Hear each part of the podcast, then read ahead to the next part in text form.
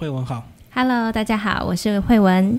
那一开始先帮我们介绍这两位作家的一个背景好。好，两位作家呢，他们很特别是澳洲人，那他们呢是两位女性，而且特别的是他们都是职业妇女哦。嗯，那一听到职业妇女，大家都知道，一定就代表工作跟家庭两头烧。那他们就在两头烧跟生活忙碌的过程中呢，就觉得哇，我的生活不可以再这样子下去了。我也想要过一些井然有序、跟明亮明好的那样的生活。于是呢，他们就成立了一个组织，叫做核心主义者，就帮助大家在仅有一次的人生规划当中，用最简单、最聪明的方法，让日子过得明朗、快乐一点。这样的一个想法应该是对他工作有转折，对不对？因为过去这个我们讲到职业妇女，都会她如果教人家的一些东西，应该都是如何增加怎么职场竞争力啊，什么嗯，增加赚工作大钱力。？对，那为什么会有点像返璞归真，教你怎么样过一个呃简单简朴的一个生活？虽然书本里面没有提，但是我们在额外查找作者的资料的时候，发现作者为什么会对生活有这样想法的转变，其实来自于他们小孩，因为小孩子诞生了，哇，他们就发现说，对于小孩子的教育其实是非常重要的。可是为什么自己都没有办法，呃，规划出时间来好好的教育小孩子，陪伴小孩子？那这样子的人生是不是本末倒置了呢？于是他们就想，我们要。训练大家，训练大家拿回自己的人生掌控权。嗯嗯，好，那二十篇这个呃非常短的这个生活约定，呃，来帮我们挑一些特别的主题，帮我们介绍。好啊，刚才主持人有提到说，这每一篇的篇章都非常短，的确，它的篇幅很像是我们每天在脸书上可以看到的文章，所以大家在阅读起来的时候，其实很轻松，不会有压力。那这二十个生活约定呢，其实也非常的基本简单。像是第一个，他有告诉你，我们消除杂乱，就是要把周遭的环境整理好，或是有像建立价值观、定定目标，要拥有良好的心态，也有很基本的每天饮食、睡眠、动起来，就是大家运动的部分，他们都有提到哦。好，那我们就先来挑这个呃第一篇好了，开头的第一篇讲到是清明，呃，怎么样让自己的心灵啊变得非常澄澈清明这样子。其实“清明”这两个字呢，就是清明节的清明，不过这跟扫墓拜拜没有关系哦。清明在这里呢，指的是对生活的动机跟灵感，你是非常清楚的。我们观察到，像是领导者。或是对于工作杰出的人啊，他们对于他们自己的生活都是非常井然有序的。嗯，也对他们你正在做什么事情，跟你是谁，他们对于这些事情都很确定。因为如果人啊缺乏洞见，你就会发现自己的人生只是一直在仰赖别人的意见跟赞同。你要做什么事情都不是你自己决定的，都必须要靠别人来告诉你说：“哦，这样做比较好，念这间学校比较好。”去应征这份工作比较好，那这样子的人生当然就不会美好起来啦。所以他讲到青云，他还提供了一些这个呃解方，就是你要先自我问自己一些问题，对不对？呃，对我来说，什么是最重要？我现在最想做什么？以及这个呃目前在忍受什么？好几个自我问题来达到这个呃让自己等于是增进自我了解，对不对？嗯，而且我觉得这本书最棒的地方就在于，它不仅帮你归纳出二十个基本的生活约定，也提出来你怎么样透过一些简单的小方法，让自己的生活做得更好。像是第一章的清明，其实他书中提到的练习非常简单，你只要一张纸跟一支笔就可以完成了。因为作者请我们回去问问自己，如果没有工作，我要怎么度过一天？那其实我那时候在编这本书的时候，我也想，我想我应该会倒头大睡，好好补年度过这一天。可是也不能天天在睡啊，对不对？对，的确是如此。那作者还有说，我们呢最希望三年内的人生看起来怎么样？就三年内我的人生目标是什么？因为有时候我们说梦想会觉得很遥远、很庞大，但其实把范围跟时间缩缩小到一年到两年就比较具体了。我们来聊第二章消除杂乱，这个是应该现在每个人家里的痛。家里这个房子越住越久之后，东西就越堆越多。即使你现在一个人，你也可能家里的东西很多，对不对？那到底怎么样来消除杂乱？好，其实在这二十篇生活约定当中，我个人最喜欢的就是这个消除杂乱这一篇，因为尤其是像是其实农历年要到了，大家都在忙着大扫除。虽然大家都觉得大扫除好像很麻烦、很累，可是大扫除其实真的是有必要的哦。因为在书中呢，作者告诉我们，在现在这个消费主义的世界里啊，我们常常对于自己拥有的跟想收集的物品赋予很多意义。假如说这就是我国小国中一个很重要的朋友留给我的小卡片，那可能因此我的人生中累积了好多好多别人送我的生日卡片。那这些累积起来的东西呢，作者并不是叫你通通都丢掉哦，而是我们要把它收集的整齐。我们要对自己的环境有了解。如果家里的收纳空间不够，我们可以试着去添购一些柜子，让整个环境呢稍微不要看起来就像是杂物一直往上堆，而是让这些物品是分门别类的藏在柜子里面，这样子自己的房间也会变得很漂亮喽。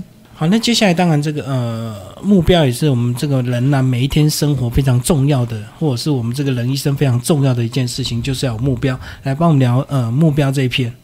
好，在说到目标这一篇的内容之前，我想先送给各位听众一句话，在书中呢，他说目标就是有期限的梦想。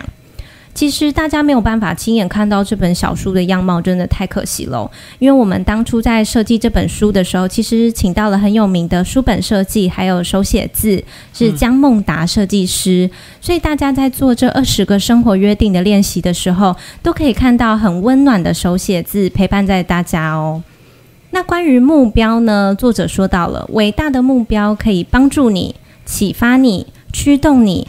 还可以让你判断人生的轻重缓急。嗯哼，其实尤其是我们工作之后的，可能大人更有感触吧。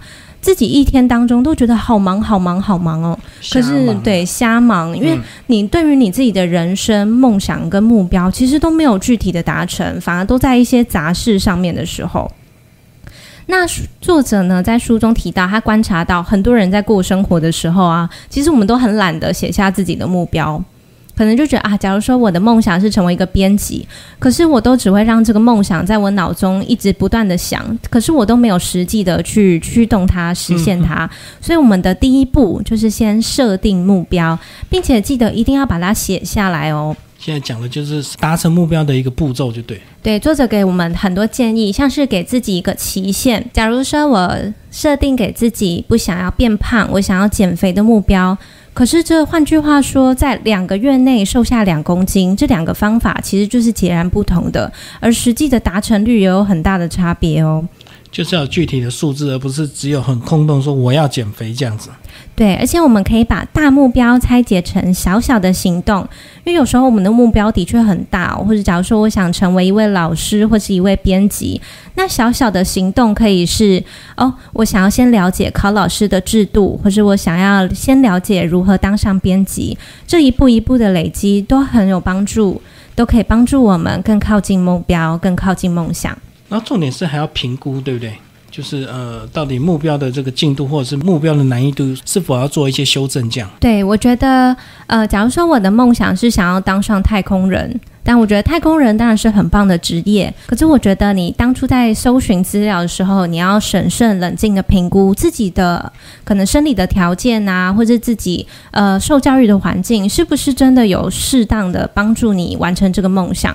如果没有的话，我们就去改变它。当然，如果改变不了的话，我们可能就要换换梦想喽。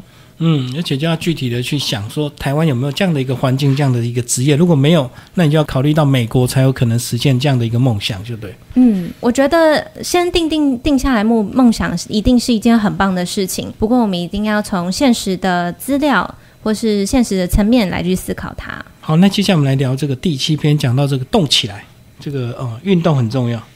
哇，运动很重要，我想是人人都知道，但人人都做不到。嗯，尤其是工作之后，很难说服自己还要拨出空来去运动。但是，其实我刚刚说过，作者两位他们都是职业妇女，那在这样的状况下，他们其实也没有空去健身房哦，也更没有空说哇去雕塑自己的身体身线。那这里指的运动是指什么意思呢？其实作者提到一点。变化就是关键。你对于你自己的身体健康的重视程度，其实也会帮助你生活变得更明朗哦。像是我们都觉得运动是不是好像一定要半小时以上，或是我一定要哇去变成注册为健身房的会员？但其实并不是这样，而是只说你一天播出十分钟也好，或是你在上班的时候，在中午休息时间，诶，你刻意走楼梯下楼，这其实都是运动的一环。嗯，而且我们其实平常走一些平常没有走过的路，都会发现一些惊喜。哦，就每天可以刻意走不一样的路，就对。对啊，而且运动啊，其实我们不用跟别人比较，不用觉得说啊，人家为什么好像都做不到，那我也要来做个仰卧起坐三十下。我们可以依照自己的身体状况下去调整，记住不要让自己觉得很痛苦或是很难过哦。好，那既然聊到运动，那当然饮食也非常重要，对不对？因为饮食跟嗯运动几乎都是互为表里啊，彼此搭配。那接下来我们来介绍这个饮食这篇。好，在台湾这个美食王国呢，哇，其实每天中午跟晚餐的呃思考选项都非常多，卤肉饭、咸酥鸡，光想就是会流口水了。但是这些饮食呢，好像都不是那么的营养满分，都不是那么的健康。那作者在书中啊有提到，有给我们一些建议。第一个，他是说保持稳定，要记得我们的三餐一定要规律。那三餐规律的话，其实对我们与我们的血糖跟我们清醒程度，其实都有很大的帮助。那还有像是吃当季当地的农产品，嗯嗯，因为像是台湾其实都是水果王国、蔬菜王国，其实台湾在地的农产品非常的美味，对，而且其实我觉得也经济实惠，大家可以从这些在地的好食材当中发现台湾最美好的滋味哦。那第三个呢，他有特别提到，其实上班之后很明显哦，过了。四十分钟、五十分钟，无聊的时候就随便拿一块饼干来吃。嗯，其实有时候吃这个行为啊，不是代表我们肚子饿了，而是只说我们无聊，我们为了解馋而吃。那这个时候吃的时候，就会摄取过多的糖类啊，或是面粉。那这样对于身体的健康也比较没有那么友善。那像是作者直接提出不受忙碌影响的健康饮食十大窍门，还有说，第一个我们可以用比较小一点的盘子，避免自己饮食过量。或是我们一天当中播出一些时间来拟定下一个礼拜我们所有正餐正餐计划，每天思考我们该吃什么，而不是到了当天我们再随便想一想啊，那我吃公司隔壁的蚵仔煎卤肉饭好了。第三个还有说，如果你因为时间不够啊，而饮食计划受到干扰的时候，你可以试图用一些优酪乳或是维他命，就用一些比较健康或是外在的药物或是食品来帮助我们维持健康。而且我觉得作者。还有提到很重要的一点哦，他说每周定时的为冰箱添购健康的补给品。嗯，有的时候我们都一直有这个要让自己吃的更健康的念头在，可是有时候打开冰箱啊，没有菜没有肉，就很又很懒得出去买，然后可能又煮个泡面就囫囵吞枣又度过一餐。所以大家也要记得，如果有空的话，也可以到超市好好的走一走，来为自己定下自己一周的饮食计划。先买一些健康的东西放在冰箱，当你饿的时候，你就一定自然就会煮到这些东西，而不是买一些这个垃圾食物就对。对啊。